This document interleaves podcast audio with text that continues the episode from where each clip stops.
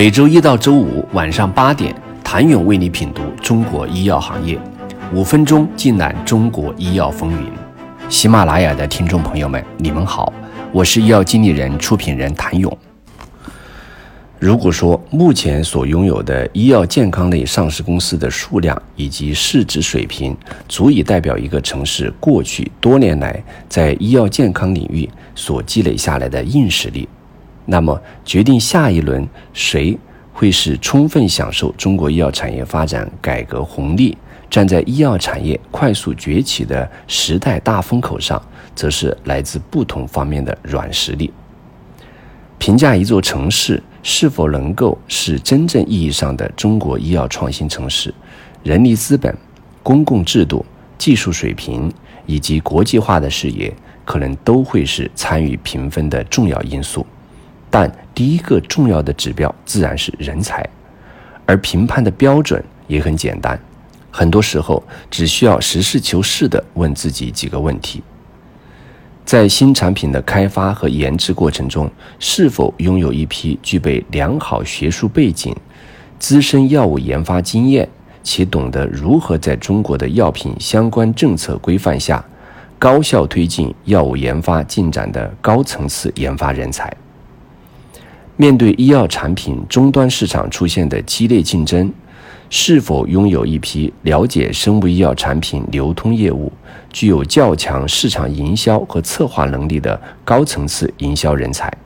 面对破解新产品产业化困境的现实挑战，是否拥有一批能够把握技术研发与市场需求结合点、熟悉资本运作和企业并购、具有较强成果转化能力的高层次复合型人才？在企业的产业化规模逐渐扩张的过程中，是否拥有一批熟悉国际通信规则、敏锐把握“一带一路”新机遇、善于开拓全球市场的高层次国际化人才？事实上，只有以上几方面的人才均具备，或者至少具备其中一两个方面的优秀人才，一座城市的医药产业才有实现腾飞的基础。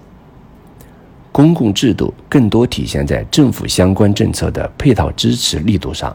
作为强政策监管行列的医药行业，医药产业的发展注定与国家政策和地方政策的支持息息相关。此前表示政府对医药产业大力支持的做法简单直接，就是给钱、给钱再给钱。例如，江西对通过一致性评价的品种给予五十到一百万元的奖励。安徽力度更大，表示对于完成一致性评价的仿制药，每个品种给予一次性奖励补助一百万元，单个企业最高可达三百万元。成都则进一步提高奖励的要求，明确规定，对经国家药监局确定为参比制剂的品种，国内前三家通过仿制药质量和疗效一致性评价的品种，最高奖励两百万元。单个企业每年最高奖励一千万元。诚然，资金激励当然会在一定程度上刺激区域内医药企业的研发热情，但对于企业来说，一个完善成熟的政策环境，特别是能够通过政策的优化、合理的沟通来解决企业急需解决的问题，对于企业来说，这个可能比现金的奖励来得更为重要。当然，技术水平和国际化视野同样也考验着一个城市的发展理念以及发展能力。值得注意的是，当前近四百家医药健康类上市公司中，还有二百八十一家市值小于一百亿，占比高达百分之六十九。这也在一定程度上说明，整个中国医药产业当前阶段性的区域发展水平仍然很不平衡。在一百零八个拥有医药健康类上市公司的城市中，有四十八个城市辖区内上市公司总市值不足一百亿，占比百分之四十四。这些城市往往呈现出几个特点：第一，